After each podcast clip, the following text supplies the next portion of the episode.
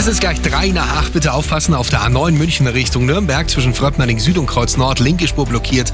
Da gab es einen Unfall.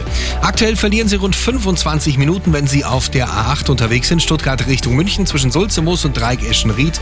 Hier 10 Kilometer Stau. Riesenprobleme auch auf der A99 Eschenrieder Spanien Richtung Allach. Da gab es einen Unfall. Die Autobahn ist gesperrt. Allerdings wird der Verkehr über die Standspur geleitet. Das dauert natürlich deutlich länger. Deswegen Ihr Zeitverlust hier 20 Minuten momentan. A99 West Richtung Nürnberg im Aubinger Tunnel Blockabfertigung, auch da stockender Verkehr.